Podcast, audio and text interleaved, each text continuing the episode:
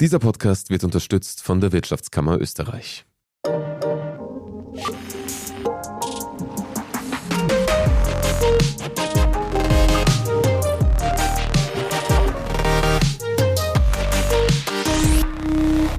Hallo und herzlich willkommen zu einer neuen Folge von Lohnt sich das, dem Standard Podcast über Geld. Und auf die heutige Folge habe ich mich schon sehr gefreut, denn wir sprechen über ein Thema, mit dem ganz viele am liebsten, glaube ich, gar nichts zu tun haben wollen, weil es sehr sperrig sein kann. Aber heute geht es um das sexy Thema Steuern. Aber, aber, aber, bitte bleibt dran. Ich habe mir nämlich extra eine Gästin dazu geholt, die uns das Ganze so erklärt, dass es auch ein Volldodel wie ich verstehen kann. Und wenn ich das verstehe, dann versteht ihr das hoffentlich auch. Wie ist es in Steuern so kompliziert? Wie hole ich mir als Otto Normal Steuerzahler in mein Geld vom Staat zurück? Und was zur Hölle ist eigentlich ein Steuerausgleich? Und Licht ins Steuerdunkel bringt meine heutige Gästin, Claudia Moderessi, Steuerberaterin mit beinahe 20 Jahren Erfahrung. Claudia, schön, dass du da bist. Ja, freut mich auch. Ich freue mich sehr, hier zu sein und ich hoffe, ich kann ein bisschen Licht in Steuerdschungel bringen. Das hoffe ich auch, aber davon bin ich auch überzeugt. Kurz noch zur Erklärung, bevor wir jetzt mit der ersten Frage gleich reingehen. Wir werden hier Steuern vor allem aus Sicht der ArbeitnehmerInnen besprechen, also Angestellte. Sorry für alle UnternehmerInnen da draußen das gibt's heute leider eher nicht. Gut, und wir fangen wirklich ganz, ganz, ganz, ganz vorne an. Claudia, was sind denn eigentlich Steuern? Ja, Steuern ist eine wichtige Einnahme für den Staat. Deswegen werden die auch erhoben. Braucht der Staat, um den Staatshaushalt zu finanzieren. Und der Sinn dahinter ist halt bestimmte Geschäfte zu besteuern, wie zum Beispiel eben auch unter Anführungszeichen Luxuswirtschaftsgüter. Darum gibt es sowas wie eine Mineralsteuer oder eine Alkoholsteuer. Und auf der anderen Seite natürlich auch, über was wir uns heute näher unterhalten werden, unser Einkommen zu besteuern. Das heißt, wenn wir Geld verdienen durch unsere Tätigkeit, dann möchte eben der Staat davon einen Anteil haben, um seine Staatsausgaben zu finanzieren.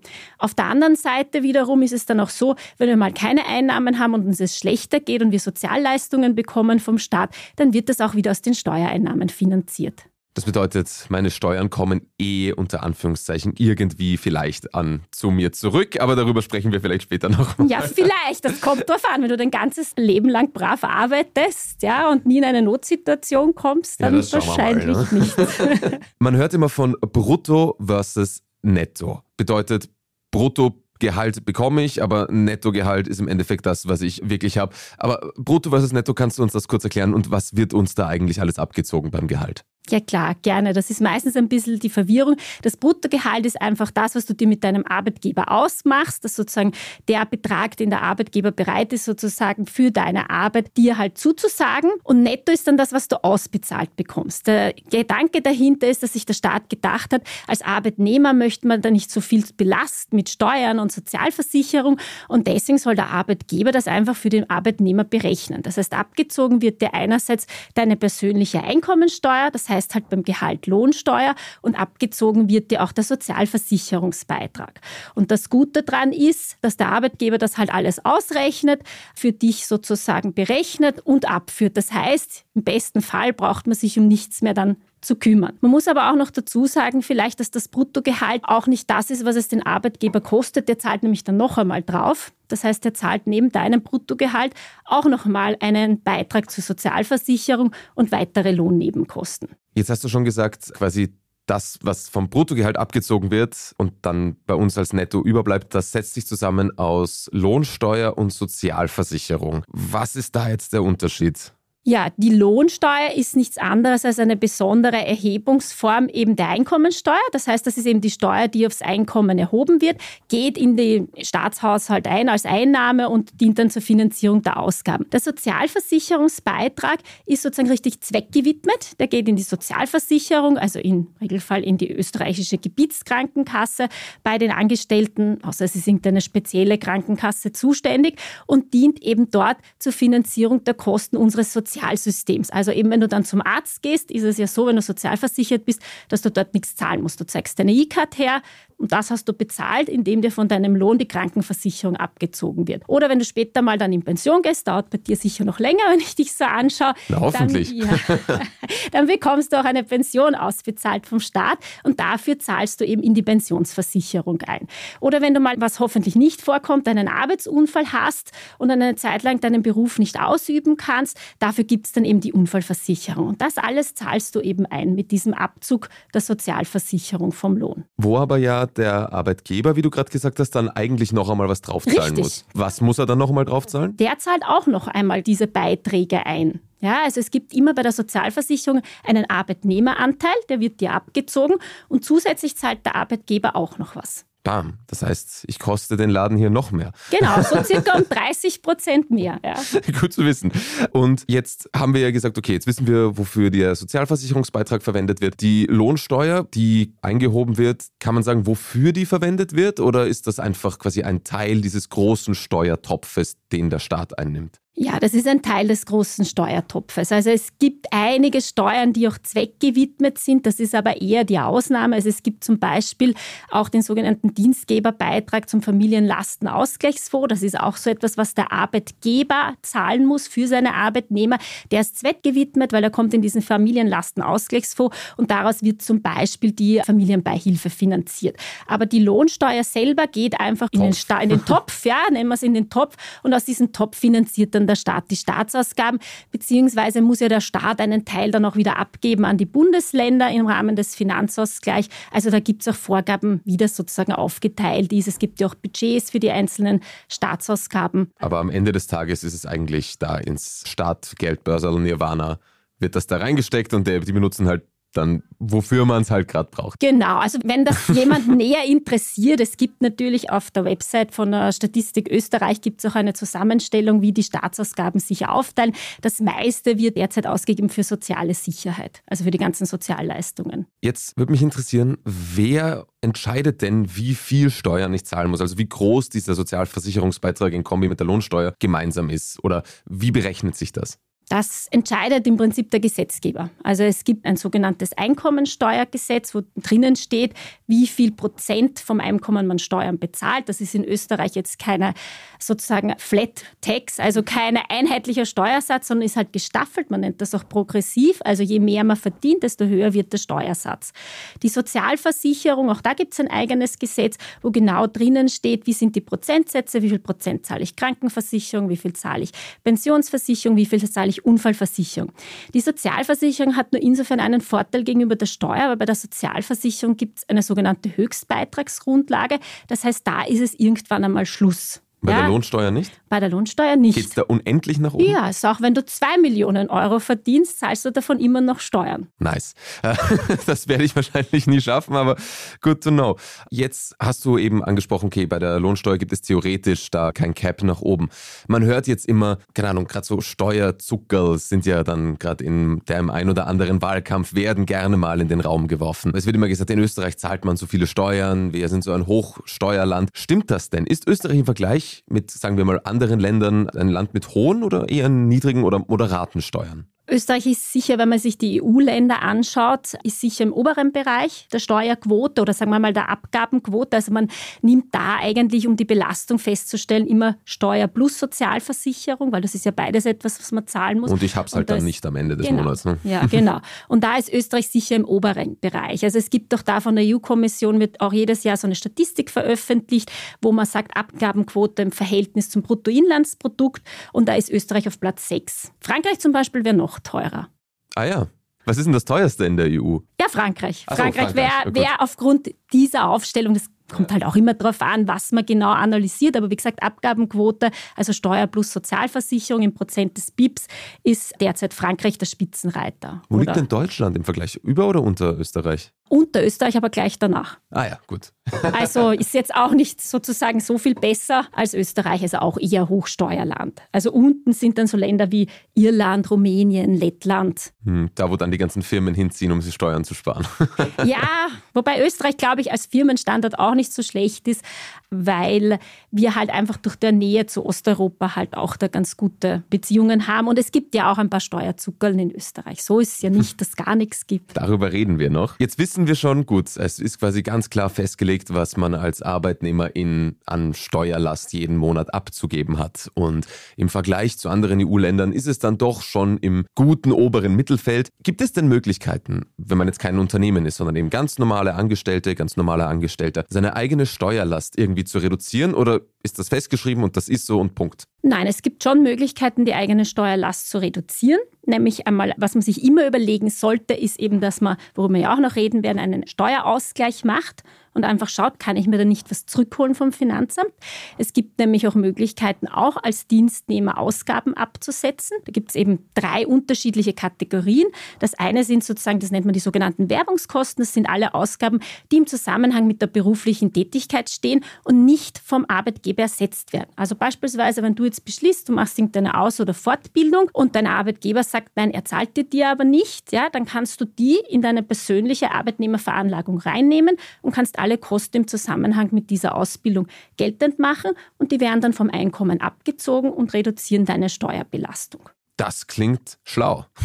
Jetzt hast du schon gesagt, diesen wahnsinnigen sexy Begriff Arbeitnehmerinnenveranlagung. Was ist das? Das ist eigentlich nichts anderes als eine vereinfachte Steuererklärung. Nämlich grundsätzlich, wenn man Einkommen hat in Österreich und das bestimmte Grenzen überschreitet, ja, muss man eine sogenannte Einkommensteuererklärung machen. Die ist aber wahnsinnig kompliziert, weil es gibt sieben Einkunftsarten und da gibt es dann für jede eine Seite zum Ausfüllen und das will man den Arbeitnehmern ersparen. Darum hat man gesagt, gut, wenn jemand wirklich nur Einkünfte aus einem Dienst Dienstverhältnis hat und sonst keine anderen Einkünfte oder die anderen Einkünfte nicht 730 Euro übersteigen, das nennt man den sogenannten Veranlagungsfreibetrag, dann kannst du eine vereinfachte Steuererklärung machen, die sogenannte Arbeitnehmerveranlagung. Das ist das Formular L1. Das kann man oder soll man auch online machen über Finanz Online. Dort kann man das einfach eingeben. Das ist grundsätzlich, wenn man das erste Mal macht, vielleicht etwas kompliziert, aber auf der anderen Seite wieder ein benutzerfreundliches System, weil wenn du was falsch machst, schreit das System sowieso. Du wirst dann zwar vielleicht manchmal nicht genau wissen, was du jetzt falsch gemacht hast. aber ich weiß, dass ich was falsch gemacht habe. Genau, aber du weißt, dass du was falsch gemacht hast, weil sonst kannst du es gar nicht abschicken. Und wenn man da ein bisschen auch sozusagen ein bisschen Hilfe braucht, gibt es da auch Ausfüllanleitungen. Also da kann ich wirklich auch nur empfehlen, da ist schon unser Finanzministerium auch sehr benutzerfreundlich. Es gibt auf der Homepage des Finanzministeriums www.bmf.gv.at gibt es das Formular für die Arbeitnehmerveranlagung in allen möglichen Sprachen. Also nicht nur in Deutsch, in Englisch, aber auch in Kroatisch, etc. Ja, also da kann man sich das einfach auch in seiner Muttersprache dann anschauen, wenn man sich da etwas schwerer tut und kann sich vorab mit dem Formular vertraut machen. Und wenn man dann in Finanz Online reingeht, dann schaut es natürlich ein bisschen anders aus, weil das elektronisch ist, aber abgefragt wird dort das Gleiche. Bedeutet, bevor ich meine nächste Frage stelle, ist dann die Arbeitnehmerinnenveranlagung auch dieser sagenumwobene Steuerausgleich? Ist damit das Gleiche gemeint? Ja, mit Steuerausgleich meint man normalerweise die Arbeitnehmerinnenveranlagung, wie du so, so schön sagst, ja. Aber natürlich, es gibt halt, wenn Leute zum Beispiel nicht nur angestellt sind, sondern hat zum Beispiel auch eine Wohnung, die man vermietet oder man ist im Einzelunternehmer, dann muss man halt die komplexere Steuererklärung machen, das ist die Einkommensteuererklärung. Okay, käme ich aus. Das bedeutet, ich bin jetzt eine Angestellte, ein Angestellter und denke mir, ja, ich mache das jetzt, ich will schauen, ob ich irgendwo was wieder zurückbekommen kann. Geh auf Finanz Online, hol mir Zugangsdaten. Dann logge ich mich ein und dann muss ich einfach nur die Schritte dieses Formulares befolgen, das mich anschreit, wenn ich was falsch mache. Und am Ende kommt eine Zahl raus. Genau, dann kannst du vorberechnen drücken und dann sagt dir das Programm, was du zurückbekommst, hoffentlich. Und wie kommt dieser Beitrag dann zustande? Jetzt nehmen wir ein, ich, ich mache quasi nichts anderes. Ich bin wirklich nur angestellt und mache sonst nichts. Warum kriege ich dann plötzlich Geld? Gut, also warum kannst du Geld bekommen oder warum macht es Sinn, so eine Arbeitnehmerveranlagung zu machen? Ja, also das Erste ist einmal, wenn du schwankende Bezüge hast. Also zum Beispiel eben, wenn man studiert und nur in den Ferien arbeitet, dann kann es ja auch sein, dass man in den Ferien so viel verdient, dass schon Lohnsteuer einbehalten wird. Und dann macht es jedenfalls Sinn, eine Arbeitnehmerveranlagung zu machen. Schwankende Bezüge heißen in dem Kontext, ich verdiene nicht jeden Monat über das ganze Jahr das Gleiche, sondern Richtig. da mal mehr, da mal weniger, da mal gar nichts, was auch immer. Genau. Gut, genau. Oder halt zum Beispiel nur einzelne Monate was. Mhm. Also das Standard Beispiel sind immer die Ferialpraktikanten oder aber auch zum Beispiel eine Frau, die dann im Mutterschutz und Karenz geht und zum Beispiel nur sechs Monate in dem Jahr halt gearbeitet hat und was verdient hat. Es ist nämlich so, dass die ganzen Lohnverrechnungsprogramme grundsätzlich so aufgebaut sind, dass sie immer so tun, als würde das Gehalt, was man in einem Monat bezieht, übers ganze Jahr bezogen werden. Ja, das heißt, es wird dir auch Lohnsteuer einbehalten, wenn du nur sechs Monate arbeitest und die restlichen sechs Monate in Karenz warst. Und da zahlt es sich zum Beispiel immer aus, eine Arbeitnehmerveranlagung zu Weil machen. ich ja die anderen sechs Monate quasi nicht arbeite, aber trotzdem einbezogen wird, heißt, bekomme ich wieder zurück. Richtig, genau, weil der Steuersatz war sozusagen so berechnet, als hättest du das ganze Jahr über gearbeitet. Tatsächlich hast du aber nur sechs Monate gearbeitet. Das ist jetzt aber nicht, weil der Staat gemein ist und sich Steuern von mir einbehalten will, sondern einfach, weil all diese Tools einfach auf ein Jahr funktionieren, oder wie? Ja, und man weiß es ja oft doch noch gar nicht, oder? Die Frau weiß ja vielleicht im Jänner noch gar nicht, oder der Arbeitgeber weiß es vielleicht im Jänner noch gar nicht, dass sie nur mehr bis Juni da ist. Ja, Fairer Punkt. Gut, das waren jetzt ein Haufen verschiedene Wörter, neue Vokabel, die wir alle gelernt haben. Wir gehen in eine kurze Werbeunterbrechung, um das Ganze etwas sacken zu lassen. Bleibt aber dran, wir sind gleich wieder da. Good morning from New York. Marhaba min Abu Dhabi. Ni hao aus Shanghai. Konnichiwa. Jumbo aus Kenia. Shalom aus Tel Aviv. Und hallo aus Wien beim Podcast Austria ist überall. Mein Name ist Christoph Hahn. Begleiten Sie mich auf akustische Geschäftsreise und erfahren wir gemeinsam, warum in Kenia von einem Meeting gebetet wird, was es mit dem 4G-Empfang in der arabischen Wüste auf sich hat und vieles mehr. Kommen Sie mit, Austria ist überall. Überall, wo es Podcasts gibt. Herzlich willkommen zurück. Bei uns dreht sich alles noch ums Thema Steuern. Jetzt haben wir schon herausgefunden, man kann sich als ganz normale, sag ich mal, Angestellte, als ganz normaler Angestellter mit dem Steuerausgleich oder wie man schöner sagt, der Arbeitnehmerinnenveranlagung auf Finanz Online bisschen Geld zurückholen. Aber, Claudia, du hast vorher gesagt, abgesehen davon gibt es diese Werbekosten und dann noch zwei andere Ausgaben, mit denen man sich irgendwie was zurückholen kann. Was sind denn die anderen zwei? Genau. Also man kann sich eben Geld zurückholen von der Finanz über die Steuerausgleich, eben, habe ich vorher schon gesagt, entweder bei schwankenden Bezügen oder aber eben, wenn man Ausgaben hat, die man absetzen kann. Das eine sind die Werbungskosten, also alle Kosten, die sozusagen man argumentieren kann, dass für den Beruf sind, wie zum Beispiel Aus- und Fortbildung, aber zum Beispiel auch die Betriebsratsumlage oder wenn man zum Beispiel einen Computer braucht für die Arbeit und keinen vom Arbeitgeber bekommt, dann kann man auch einen privat angeschafften Laptop unter bestimmten Voraussetzungen absetzen. Das läuft alles unter dem Begriff Werbungskosten. Dann gibt es noch die sogenannten Sonderausgaben, wo dazugehören zum Beispiel der Kirchenbetrag und die Spenden. Da ist das Gute,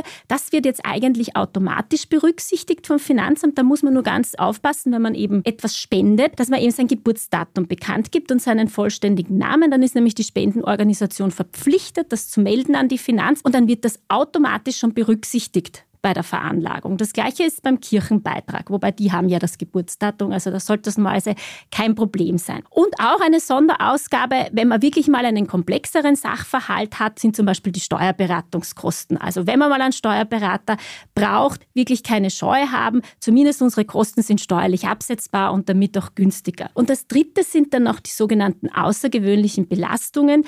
Das sind halt besondere Ausgaben, wie zum Beispiel, wenn man von einer Naturkatastrophe betroffen ist und da eben Aufwendungen hat oder eben, wenn man selbst eine Behinderung hat oder ein behindertes Kind, dann kann man hier auch Kosten eben absetzen oder eben Krankheits- und Arztkosten oder Begräbniskosten von einem vermögenslos verstorbenen Angehörigen. Bei den außergewöhnlichen Belastungen muss man allerdings immer ein bisschen schauen, weil da gibt es welche, da gibt es einen Selbstbehalt, der ist auch gestaffelt nach Einkommenshöhe. Zum Beispiel die Krankheitskosten, da ist es meistens so, da geht es sich nicht aus. Aber wenn man jetzt zum Beispiel in einem Jahr eine größere Zahnbehandlung hat, wo man auch nichts ersetzt bekommt von der Krankenkasse, da macht schon Sinn, das einmal anzuschauen, ob sich da nicht doch was ausgeht bei der Arbeitnehmerveranlagung. Jetzt sind wir an dem Punkt, an dem ich gehofft habe, dass wir vielleicht nie hinkommen.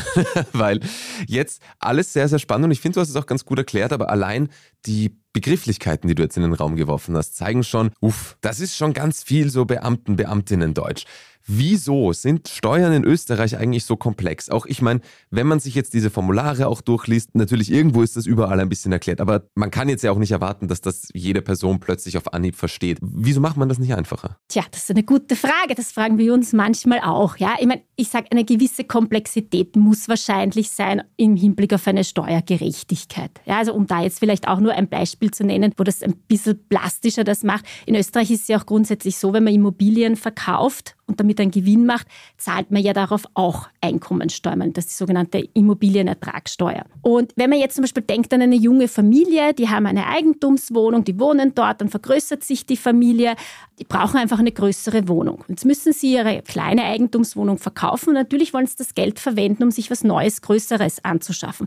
Da wäre es ja komplett unfair, wenn das jetzt besteuert wird, weil dann frisst ihnen die Steuer einen Teil ihres Budgets für die größere Wohnung weg und dann können sie sich die vielleicht gar nicht mehr leisten. Und darum gibt es dann zum Beispiel, raten, es gibt was dafür. Genau, da gibt es die sogenannte Hauptwohnsitzbefreiung. Ja, ist dann zwar natürlich im Detail auch wieder komplizierter, weil da muss man Fristen erfüllen etc.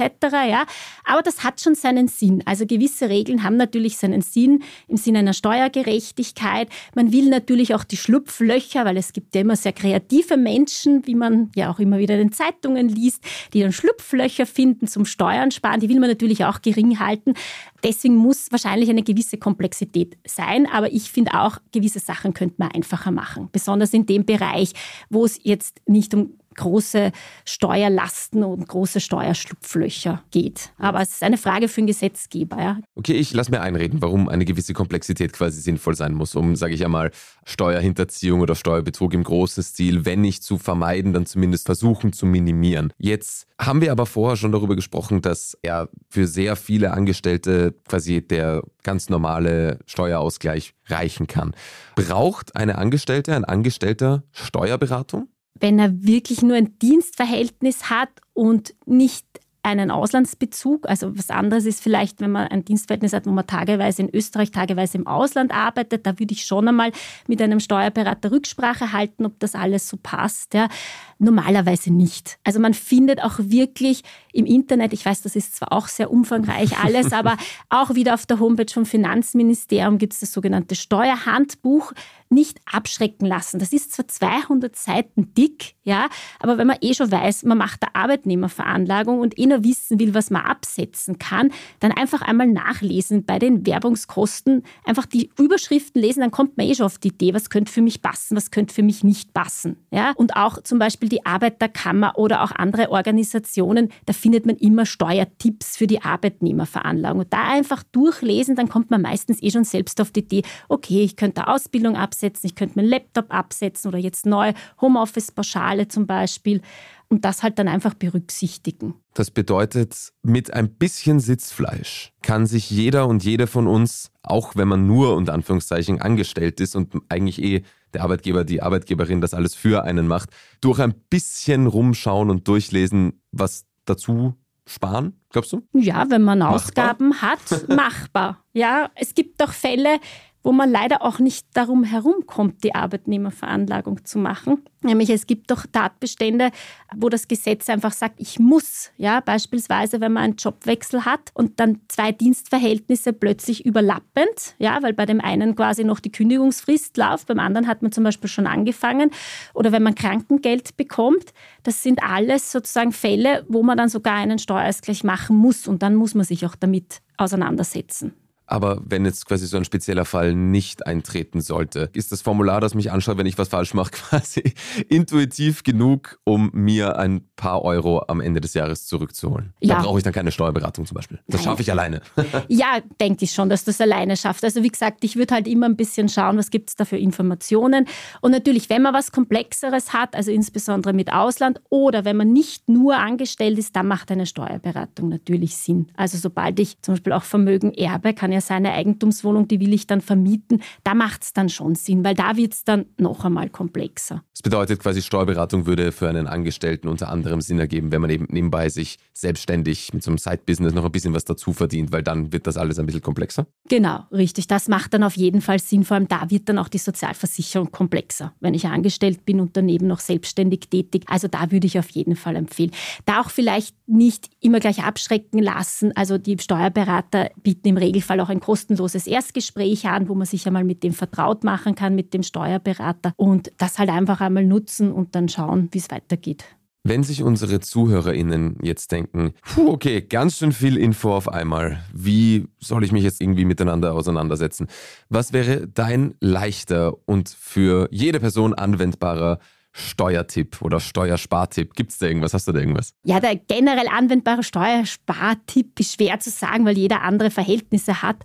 Aber ich kann echt nur sagen, nicht Scheu haben, die Arbeitnehmerveranlagung zu machen. Man kann das auch fünf Jahre zurück machen. Also es wäre jetzt doch noch die Gelegenheit, bis zum 31.12. sozusagen eine Arbeitnehmerveranlagung eben zu machen, für bis zu fünf Jahre zurück. Und da halt einfach zu schauen, vor allem wenn man sich jetzt denkt, halt, in einem Jahr habe ich ja zum Beispiel nur sechs Monate gearbeitet, dann jedenfalls einmal machen. Oder Fortbildung vielleicht selber gezahlt oder eben auch jedenfalls Familien mit Kindern. Ja, man kann zwar den Familienbonus schon mit der Lohnverrechnung auszahlen lassen, aber manchmal vergisst man das, weil da muss man ein eigenes Formular beim Arbeitgeber abgeben. Oder wenn man einen weiteren Arbeitsweg zum Beispiel hat, kann man auch die Pendlerpauschale schon mit der Lohnverrechnung abrechnen lassen. Aber da muss man auch ein eigenes Formular abgeben. Wenn man das alles nicht gemacht hat, dann kann man das noch immer mit der Arbeitnehmerveranlagung nachholen. Wo mir alles online erklärt wird. Ja, erklärt wird es dir nicht. Es wird nur geschrien, wenn du einen Fehler machst. Ne? Gut, aber das ist ja schon etwas. Das, ist schon etwas. das heißt, man wird nicht komplett alleine gelassen mit genau. dem Steuerwirrwarr. Ja, genau. genau. Immerhin. Das Formular schreit dann, was weiß ich, in Kennziffer so und so passt was nicht. Und daneben ein bisschen Sitzfleisch beweisen, sich durchlesen und dann vielleicht ergibt das dann doch mehr Sinn, als man glaubt. Oder Freunde anrufen, die das öfter machen, die wissen dann vielleicht schon, wo die Fehler liegen. Also ich kriege auch immer öfter von Freunden Anrufe, haha, das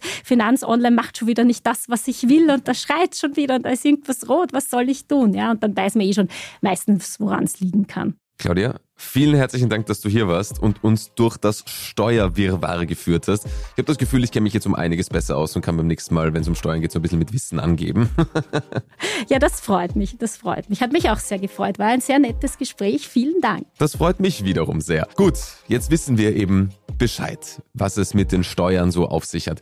Da sieht man, dass auch ein eigentlich anfangs sehr trockenes Thema, oder es wirkt zumindest so, wenn man Steuern hört, ist man gleich so, ah, damit kenne ich mich nicht aus, damit will ich nichts zu tun haben. Aber eigentlich sehr spannend sein kann. Man braucht nur jemanden, die einem das richtig erklärt.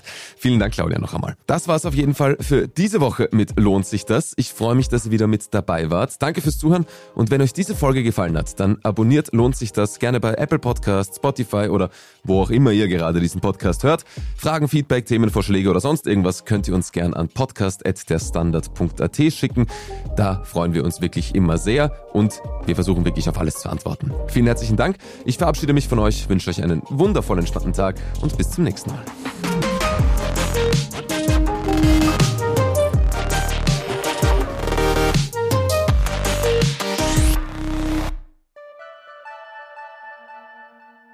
Good morning from New York. Marhaba min Abu Dhabi. Ni hao aus Shanghai. Konnichiwa. Jambo aus Kenia. Shalom aus Tel Aviv. Und hallo aus Wien beim Podcast Austria ist überall. Mein Name ist Christoph Hahn begleiten Sie mich auf akustische Geschäftsreise und erfahren wir gemeinsam, warum in Kenia von einem Meeting gebetet wird, was es mit dem 4G-Empfang in der arabischen Wüste auf sich hat und vieles mehr.